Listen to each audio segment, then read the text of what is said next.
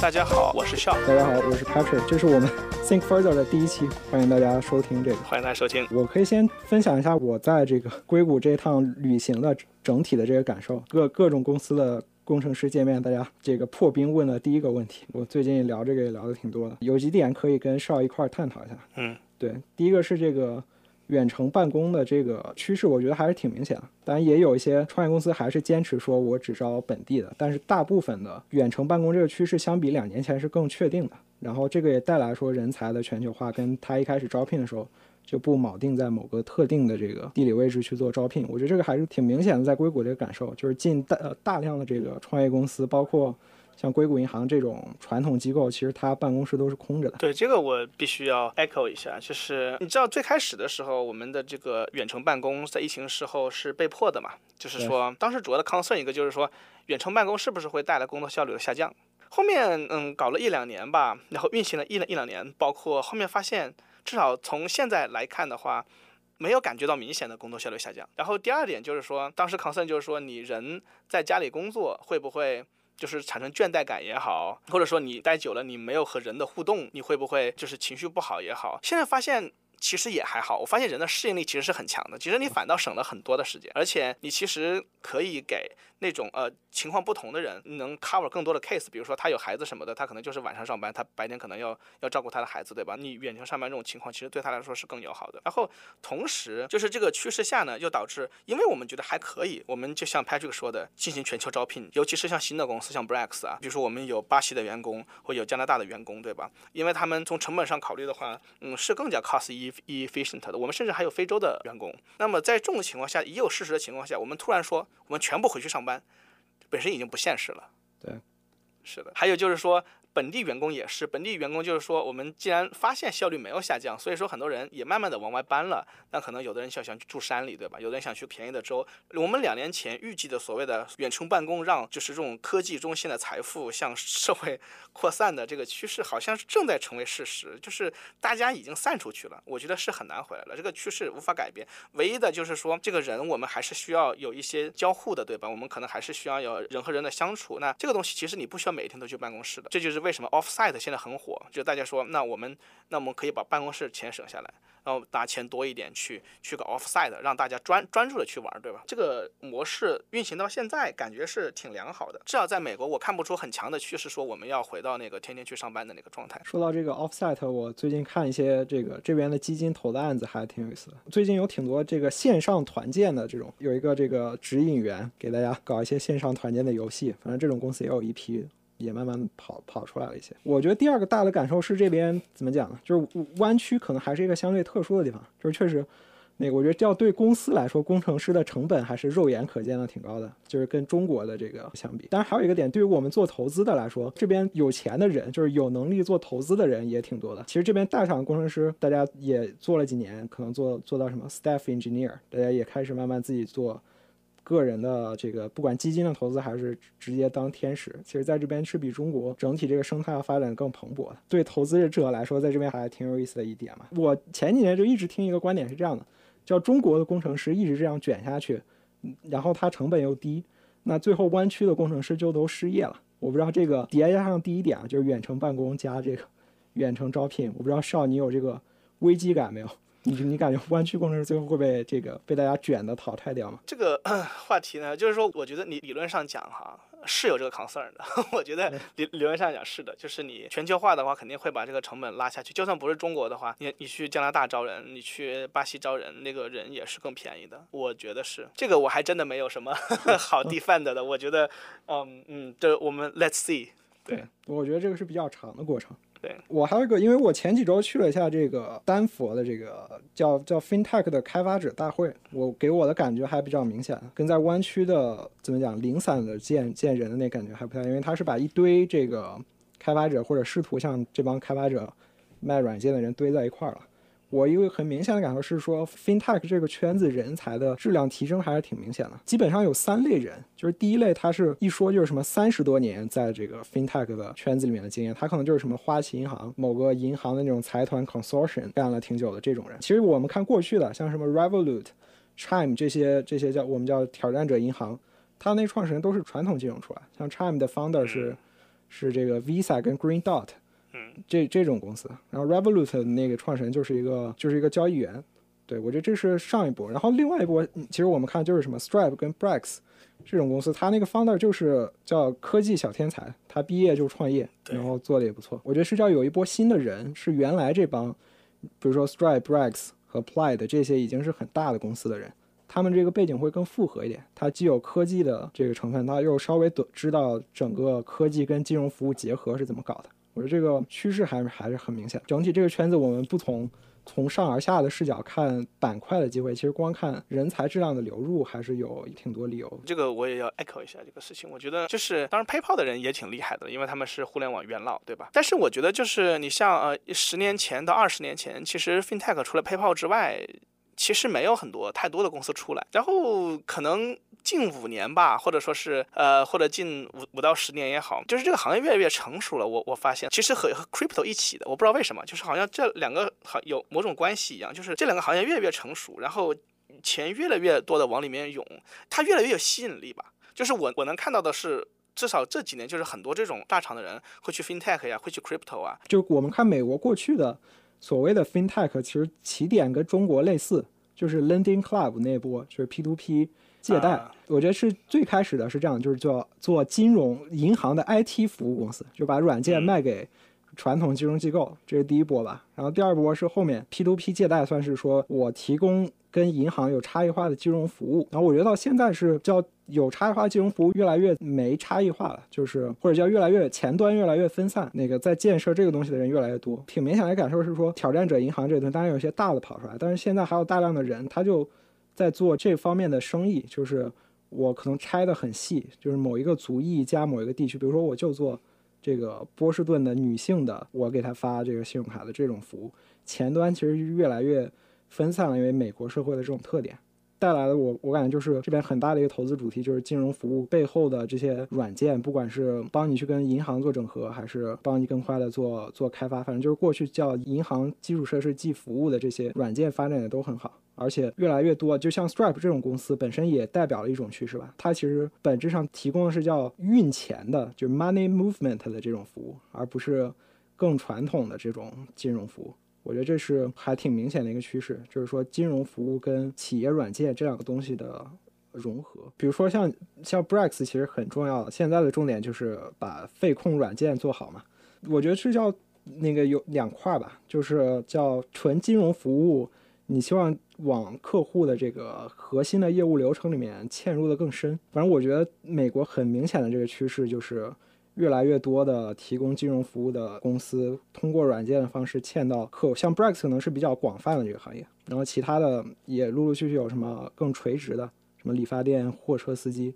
那个我做金融服务的公司都金融服务是我的收入，软件也都做得很好。然后其实像上一波就是像什么 Plaid 这种公司，本质上它就是一个就是纯软件公司了，它的业务其实金融服务的比例没那么高。这个也是我最近注意到的一个趋势，就是这个，嗯，你像 Brex 也是啊，或者就是我们在反思一个问题，就是我们这个 FinTech 我们搞到现在就觉得 Fin 的这一块太大了，因为 Fin 的这一块这些业务都是比较简单的，比如说你做卡也好，你做 loan 也好，你做银行的那个 checking 也好，但是我们发现，呃，这个领域它的竞争是很充分的，就是传统银行做的也还不错，我们可能能够通过一些小的 feature 能够占领市场，但是呃，这无法形成我们长期的门槛，就是整个行业还是慢慢 realize 说，呃，我们要往后面走。还是要把这个 SaaS 的成分拉多一点，我们还是要是说围绕整个行业也好，或者说是围绕这个 financial 就是整个行业也好，我们要更多的提供这样的软件。因为软件的话，做 SaaS 的话，这个可以我们等会儿聊一下。就是美国做 SaaS 的环境还是挺好的，对吧？就是做 SaaS 的话，你可以那个 winner take most，而且你会有一个比较好的这个 revenue model。因为如果你做 fin 的话，不管你是做 loan 还是做卡，你就很容易碰到因为。竞争过于激烈，很容易碰到说你把你的这个 margin 打到很低的状态。你就比如说 Brex 做信用卡，我们可能是收百分之四的手续费，但是我们要给 reward 的，所以说这个就是一个 competition 嘛。reward 搞到就是说我们其实是没有任何 margin 的，对吧？这个也是我最近看跟一些 fintech 的这个新的种子基金聊，他们还比较关注的，因为是这样，我们从收入角度去看，其实就三块嘛。第一是你是所谓的叫利息的收入，第二个是叫那个交易费的这种收入。这两个过去第一个是就是刚才讲那个 margin 特别低的问题。第二个是说，它永远是一个随经济周期波动挺大的一个这个收入源。我觉得也是投资人的共识，就是叫怎么样更好的你让自己的收入，让这些 FinTech 公司的收入变得更稳定一点，就是有一个软件订阅收入打底是大家在期待的。但这个在中国而言啊，就是软件订阅收费这个事儿一直就没成。但是在美国，我觉得整体这个土壤肯定是比中国要好特别多的。对，我觉得就是 Patrick 聊到了很好的问题，就是中美的这个 SaaS 环境，这个是一个很好的 topic。因为我发现，不管是我们从 FinTech 做 SaaS 也好，还是就是做 SaaS 也好，就是 SaaS 在呃湾区呃还是一个很火的一个赛道，有很多钱进去，有很多人人才在那做，这个公司的 trajectory 也都挺好的。但好像这个就在。国内就是没有那么的繁荣，就是 Patrick 通过你你的观察，就是说你觉得为什么美国看上去啊有个更好的这种 SaaS 环境呢？我觉得是这样，就我觉得这个是文化层面的比较悬的。这个我觉得第一点是跟刚上刚才上面聊到的，就是工程师的成本还是有关的。嗯，就是你像国内像飞书，他那个工程师团队一度到六千个人，其实很多大公司内部做软件的人也还是挺多的，因为工程师成本还相对较低。对，是的，我觉得这工程师成本是一个很大的原因，很 natural choice，就是说我们。一般情况下，尤其 startup 也好，就是希望把招的人就是 focus on 在我们的产品核心业务逻辑上，把能够 outsource 的东西都 outsource 出去。因为 eventually 我们要追求的是 growth，对吧？我们不是要追追求的这个 cutting cost。所以说，就是在这个确实是因为这个人力成本高，所以说至少在湾区而言，对 SaaS 的 demand 是还是非常的高的。我觉得工程师成本是第一块吧，然后第二个是确实中国。你像我熟悉的那个互联网的时代，其实就是所你用所有东西都是免费的。以前听歌也是免费的，我记得是一六年左右吧，大家听歌才开始就是交钱，正版音乐成为主流。其实国内软件也是这样，就是从三六零开始，基本都是免费的软件，包括阿里巴巴，其实本质上它做了很完整的一套商家的 SaaS，但都是免费给商家用的。我觉得像腾讯做腾讯会议等等。这些案例还是挺多的，我不知道整体这种大的公司对创业公司的业务空间的挤压，在湾区这边少的那个一手的感受是什么样的？就是美国其实没有像国内，比如说阿里、腾讯那样的，你叫它 super app 也好，或者说是那种特别大的，就是把什么都管了的这种。公司也好，嗯，比如说苹果呀，呃，就是 Google 呀，这些公司，其实它能够 cover 的那个领域也是很有限的。或者说，你像 Facebook 这个公司，Facebook 它想尝试做很多东西，但是它从来没有成功过，对吧？它唯一成功就是它的 Blue App 以及它收购的那几个公司，就是就是我感觉至少说，在这一边来自于巨头的威胁。至少我感觉相对没有那么大。当然说，我觉得你可能说你再搞一个什么几百个 B 端的公司，那那确实大家现在都不知道在哪儿。但是你是说在一些垂直领域，就是说你你你去做个几十 B 端的公司，或者说几个 B 端的公司，至少至少在现在来看还是机会很多的。也正因为有这些机会，所以说有就有很多公司去做。有这些公司去做呢，他们对于这种 SaaS 也好，这种基础建设也好，它 demand 会。更加的高，因为他人很少嘛，他想和大厂竞争也好，或者和别人竞争也好，那他就需要把这个迭代成本呐，就是压到特别的低，对吧？那正是这样子，所以他越需要用这些 SaaS，对吧？他需要快速的上线，而且又加上工程师贵，对吧？所以他没有办法对人。这个几个原因之下吧，我觉得还是导致说对这个 SaaS 的 demand 是非常的高的。我觉得在美国这边，大家经常用的是什么 SME，然后 Mid Market，然后再到 Enterprise。嗯，它是一个很很完整的这种结构，在国内其实是这样，就是而且还有叫新经济公司嘛，就是 tech startup，virtual backed。对对对，在国内其实是这样的，就是为 SaaS 付费的大多数都是 venture backed 的这种公司。我觉得过去几年，就是因为过去几年一八一九年左右吧，SaaS 投资在中国变成了一个还相对热门一点的赛道，投资人的预期其实有时候对商业化预期还是会比较高的，就导致说，因为国内我觉得是没 SME 和 mid market 这么完整的这个生态了。导致很多时候公司要做商业化收入，他就得去磕这个国央企的这个客户。就很多时候他整体业务没产品化的时候，就必须得做一些定制化的项目啊。这个我觉得是跟湾区这边整体的客户的这个结构还是挺不一样的。那我觉得像就是在美国这些做 to B SaaS 也好，它一个很重要的，就像 Patrick 说的，是因为我们有这么一大群创业公司在这儿。因为你做新用户是更好的，我只要比旧的产品好一些。那么一个新公司产生的时候，我就会用我的，对吧？但是你必须要用比旧的好，可能十差二十差，你才可能让一个已有用户去 migrate。而这个湾区的这个新经济，我觉得规模很大，有很多创业公司在这，然后又又不断的做，所以我感觉你只要把这个 virtual bag 或者是 startup 做好，你就能够已经是出现一个可能。我不知道，可能几亿估值或者说是一个 billion 估值的公司了，然后你就可以拿到钱，拿到人，看去挑战，说下一步我们去搞 enterprise。我我觉得 fintech 还是竞争稍微恶劣一点，就是所有的挑战者银行，大家最后都做一样的东西，然后包括 Brex 在这个费控，今天大家好像也都都在朝同一个目标发展，但是在这个之前，就是你做一点，比如说 Brex 就做支出的这个卡的这块，然后其他公司可能先做软件这块，大家也都能涨到一个。独角兽的这个体量，我觉得这个是国内基本上是不太存在这个空间的，就是想靠一点的这个故事就做到十亿美金的这个这个规模。在中国，我觉得是这样，就是你因为它都有对标，就是你首先国内公司就是湾区公司的，很多时候是他们的 copycat。你 margin 一旦高，所有人都来跟你做这个竞争对手，就把你 margin 打低，最后大家就反正陷入到这种恶性竞争里。我不知道那个从你的这个视角来看，美国的这个。这种竞争格局一般来说，在一个 category 刚起来的时候，会是长的是什么样子的？我觉得就是让你发展的时间，还是在一个垂直领域，让你慢慢做的时间还是会长一点的，也不会出现那么剧烈的竞争吧。我不知道你你是不是就是说这个像百团大战这种，或者说是像呃共享单车这一种，就是你会有挑战者，但是因为我就说 SaaS 吧，就是垂直领域还是很多的。我感觉一个赛道的情况下，一般。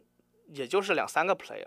而且大家也都是尝试去差异化竞争的，就是比如说我们 focus on 不同的 user segment 也好，对吧？或者你你是做 VB 的，那我就去做 mid market，或者是我就 focus on enterprise。In general，我觉得这个环境，嗯，就是呃没有那么差，我觉得还是有你做的空间，但是就是你能做起来。那最后你能长多大？那你 eventually 的竞争还是要面对的。我觉得，如果你当你长到说，比如说你成了一个几个别人的公司，对吧？你想再往下一步走，你想超过十 B，或者说你要到几十 B，甚至到一百 B，那我觉得还是就是说竞争会越来越剧烈的，因为那个时候你的这个业务就可能开始对那些巨头有吸引力了。我觉得是这样，就是在这边，嗯，确实就是叫不同的 go to market 策略，最后怎么讲，还是能，就是我觉得像 Brex 跟 Ramp 就是。一开始，Brex 先做这种所谓的体量小一点的这个 tech startup 客户起家，后面 Ramp 就就把后面的这个偏 enterprise 一点的叫也不叫偏 enterprise，就是稍微 mid market 体量大一点的给截胡了。跟一些比较资深的 SaaS 投资者交流，他们比较关心的问题也是说，软件公司它的 pricing 策略怎么跟它的 go to market 是一致的。我觉得 in general 你提的那个点很对，就是就是这还是和这个环境稍微宽松呃是有关系的，因为这个环境稍微宽松，所以说就没有那么强烈的恶性竞争。如果说你你占了一个垂直赛道，就算你有人想和你 compete，至少我看到的一般情况下也不是去完全的去做一个 copycat。比如说，呃，小小科技公司和呃中等科技公司和大公司和 small business，他们的需求完全不一样。因为这种天然的区隔，就导致很多现在新的 SaaS，他们的 competitor 在做的时候，造开始的时候，他们各个地方都是呃服务于不同的客户的。我觉得这个也是一个这个环境稍微好一点的原因，就是说它不会一上来就是那种完全的 copycat 嘛，就是恶性竞争。对，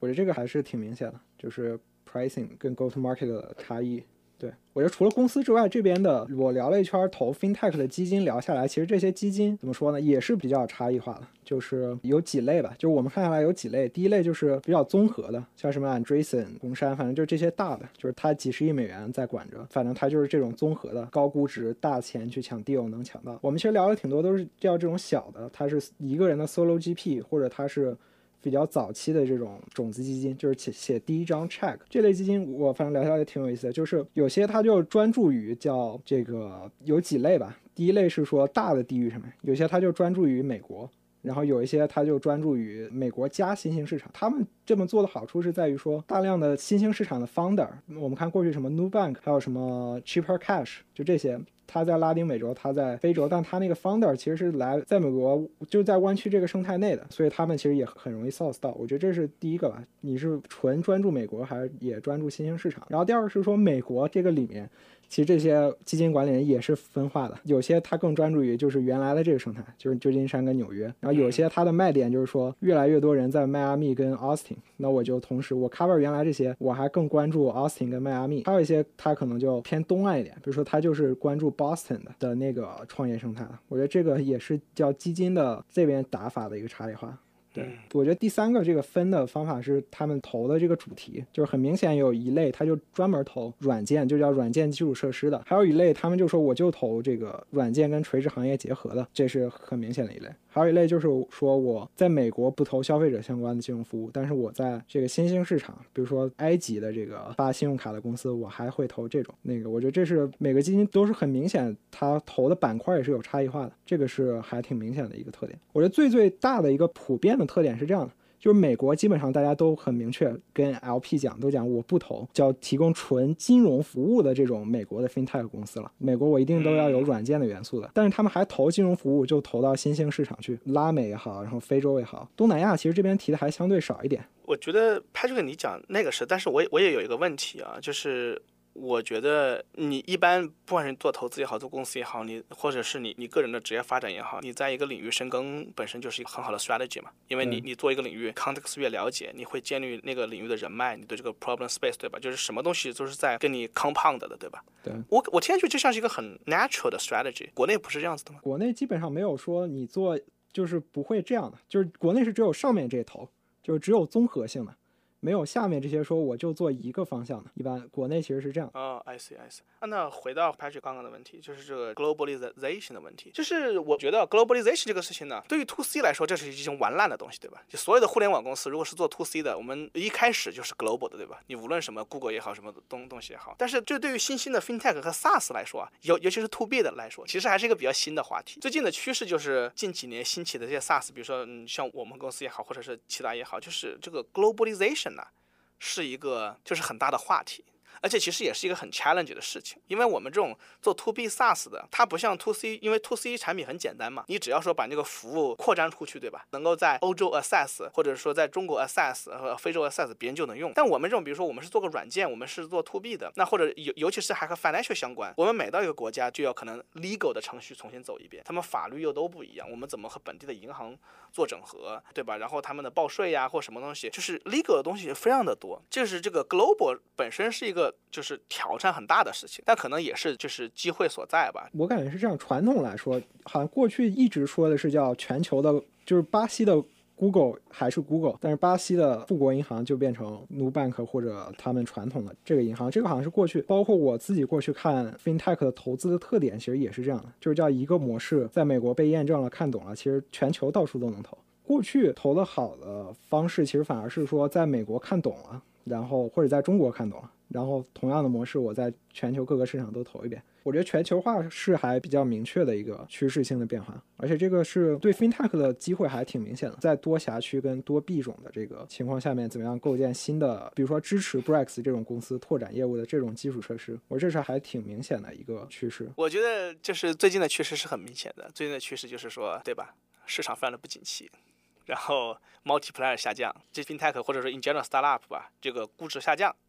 然后呢，生意越来越难做，然后呢，市场对我们的信心也开始下降。我觉得现在主要就是这个问题。我现在现在一个很大的话题就是说，如何活过这一次 recession，或者说用个比较 soft 的话，这次 correction 吧。对，这个是我最近还比较看好做反欺诈或者做一些这个怎么讲，就是帮公司把它的叫 contribution margin。就是把他的那些什么因为欺诈带来的 cashback，就是 chargeback 也好，资损也好，反正其他的就是我需要更多的人支持客户支持的这种公司开支给降下来。这种公司，我整体的最近投一些公司的这个 thesis，其实反而是这样，就是怎么帮大家把 contribution margin 提上去。我觉得就像 Patrick 说的，就是说我我们怎么能够把我们的这个 cost 降下去，对吧？eventually 还是回到 extend runway，对吧？这个公司都是说我们要 extend runway，因为现在融资很难，你融融资肯定就要降。估值对吧？然后而且降估值也不一定能够 close，就是现在确实挺难的。而且我们做 to B 的，我们的这些 startup 没有钱了，我们客户没有钱了，那我们也对吧？我我我们的 revenue 也会受影影响。而且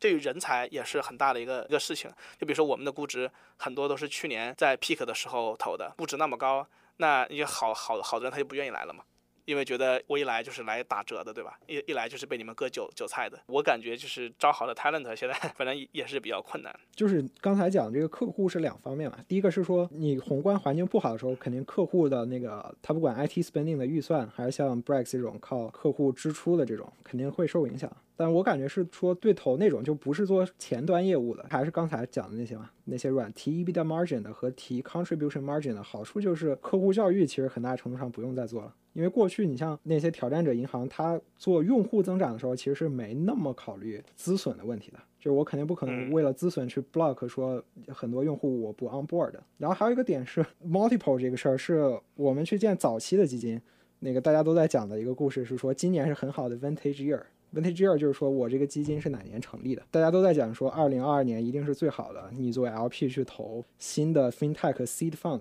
首先因为他们投的是早期嘛，就是第一张 check，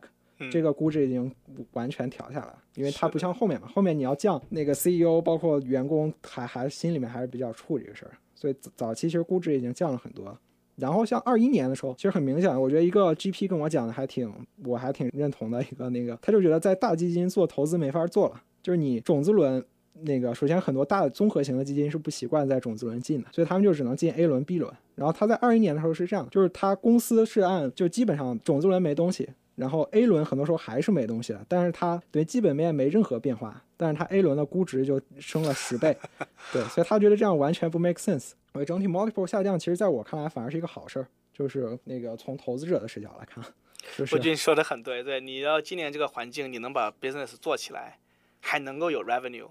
你还对吧？而且现在 multiple 这么低，我觉得你这个说的很对。我比较担心的问题反而可能是就是后期的公司后面怎么搞嘛？你像我觉得 Klana 那个它估值降那么多，还是比较明显的一个事儿。就是你假如真的还需要用钱的话，就是还需要市场上有接盘的后期的基金愿意。在这个情况下面，投到稍微偏后期一点的公司里面呢，这个其实过去在中国做消费投资和做企业服务投资都挺难的一个问题，就是。你公司到十十亿、二十亿美元的时候，再想融钱就不，你哪怕做 flight round 或者 down round，你想融到钱也没那么容易了。但是好处就是美国整体这个就是 fintech 这个 sector，我觉得是从过去五到七年，大家已经充分建立了这个认知，就是这可以是一个独立的 sector。然后我做配置还是有一部分比例的钱要留给这个 sector 的。对，这个其实是现在一个很大的问题，就是说这些比较晚期的 fintech，如果它 runway 又不是很长的话，它又融不到了。我觉得这个对，let's see what's happen 吧。我我感觉，嗯，就是是流血上市呢，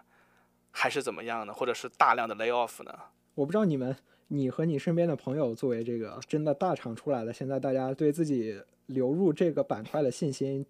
有因为这个事儿有什么剧烈的变化吗？嗯，这个也是一个非常好的问题。我感觉就是你还是看你多信这个事儿。如果说你不是信这个行业的话，或者说是你想这个行业深深耕的话，嗯，我我觉得是有很多人会想回大厂的呀。当然现在也不是个好时候，大厂也不是很招人，大厂也跌得很惨。就是 我我就说，但是 in general 就是说，我觉得是会让一些人信心动摇的。我自己的话我还好，因为我还是。对这个 fintech 很感兴趣的，就是说，因为我来 fintech 是觉得这个赛道还没有像一些互联网传统赛道一样那么饱和嘛。不说你说搜索也好，还是说社交媒体也好，对吧？那我觉得还是有很多可以做的。Problem space，呃，就是还在那儿，对吧？他们现在碰到的问题和我一年半前，或者是大约两年前吧，加入这个公司，我认为那些存在的问题还是一样的，对吧？问题还是一样存在，那只是说那么估值下降了，或者说是一些正常的市场波动，对吧？那我觉得我没有看到说这个行业本。身结构性的变化，我是感觉除了 multiple 降对估值，就是对投资真的出手的这个，其实是积极的影响之外，我觉得这种大的就是宏观环境大的变动，其实永远对金融科技的创新永远是好事儿。其实我们去看上部，就是我们现在聊 fintech 可能想的都是 Brex、Stripe 这些公司，但其实我觉得回过头去看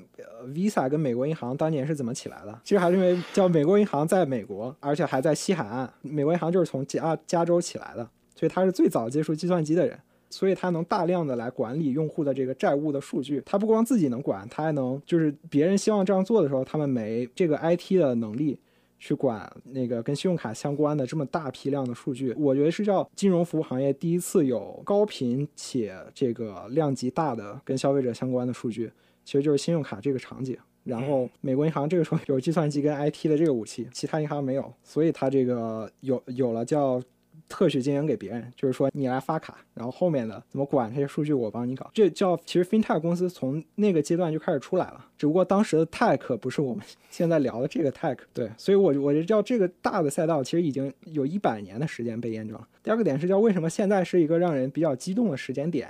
是因为我们看真的大的，就是现在二级市场上面，PayPal 应该现在跌的也就是一千亿美元左右。真正大的公司，我们看还是 Visa、Mastercard，然后呃 FIS 这些我们觉得是很传统的这些公司。你看他们崛起，其实都是跟大的宏观环境有关的，就是他们是上一个大的，就是这个经济周期巨变之后诞生的公司。我比如说还以 Visa 跟跟美国银行为例子好了，其实他们都是叫美国上个世纪基本上一九四零五零年年代这个大萧条加上之后，大萧条之后人们这个有第一是有报复性消费，第二个是确实有大量的这个新的优质的消费品流入美国，包括冰箱、电视机。缝纫机，包括车等等的这样的新的产品，叠加上人们在经历了大萧条之后整体的消费习惯的改变，导致了说那个信用卡这个东西冷启动成功了。然后在后面的这个宏观的周期里面，就是一九九零九零年年代开始吧，美国开始进入到我我们过去三十五年所经历的这种那个一直处于低利率的这种环境，然后导致消费者信贷整体这个过去都没人做的这个没有银行会愿意做的这个领域这类资产突然。那个爆发式的增长，其实近二十年也是类似的，就是从点 com bubble 之后，然后我觉得那是一次吧，然后到零八年又是一个小的周期。零八年这个小的周期之后，基本上是我们过去十年所经历的，基本上是一帆风顺的，这个超级低利率的同时过程中没有大的流动性危机的这种环境。然后我们就看到说，其实比较典型的是 Chime 这种公司，因为零八年的金融危机导致大家重新看，就是重新看待信用卡这个问题，大家开始更多的借记卡开始这个获得的增速更快了，反而诞生了新一批的这个围绕借记卡做文章的这些，包像 Cash App、像 Chime，其实都是很典型的这种公司。经济周期的变化其实都会带来一些新的这种。那个消人们的消费者行为的改变，我们现在面对的就是刚刚讲的这些全球化的趋势、全球化的客户还是员工的全球化的分布的这种趋势，叠加上二零年吧，二零年的那次流动性危机，然后过去两年的这个通胀，然后未来可预期的这个萧条。我觉得这三个叠加起来会带来巨大的消费者行为的这个改变。我觉得你说的很对，就是其实这个其实我还是觉得给我更多的信心吧，因为你知道我也看类似的东西，比如说前段时间看那本书叫什么 Cashless，它中间有提到呃说当时国内 P2P 那个弄起来是因为二零零八年危机之后，然后这种比如说呃我们做出口贸易的沿海的对吧这些生生生产商他们就是。有流动性危机嘛，对吧？当时我们国内的银行好像没办法 cover 到那么细，所以国家也是说利用这一些呃，因为就是 P to P loan 也是一种本质上它也是一种新型的 loan 嘛，它是做 loan 嘛，就希望靠这个 loan 来解决一些这种流动性的问题，对吧？那这个其实也是 somehow echo 你说的，就是我们先不说 P to P 弄好不好吧，但是至少说那个事情就是带来了一个呃新的赛道的机会嘛。我们的高通胀加全球办公，然后这些。趋势，我觉得，嗯，听上去是会创造一些新的机会的。今天这个是因为 Patrick，呃，他们来湾区这一边考察嘛，然后所以有些感受，就是说，如果说对今天。做个总结的话，就是说美国的 SaaS 环境就比较好，因为这个这工程师成本的原因呢，新兴经济规模大呀，啊没有那么大的那种呃巨头的垄断，对吧？所以说就会有一个比较好的做 FinTech 或者是做 SaaS 的这个环境。确实也看到就是呃弯曲的这个趋势，就是说一个是远程办公，对吧？一个是这个呃工程师成本高带来的对这种 SaaS 的这个需求旺盛的问题，然后也看到了这个 SaaS 也好，FinTech 也好，我们的这种就是尝试去做这个 globalization 的这个趋势，向外面扩张的这个趋势，因为这个和远程办公的那个趋势也有关系。好，我们可以暴力结尾。哦，暴力结尾。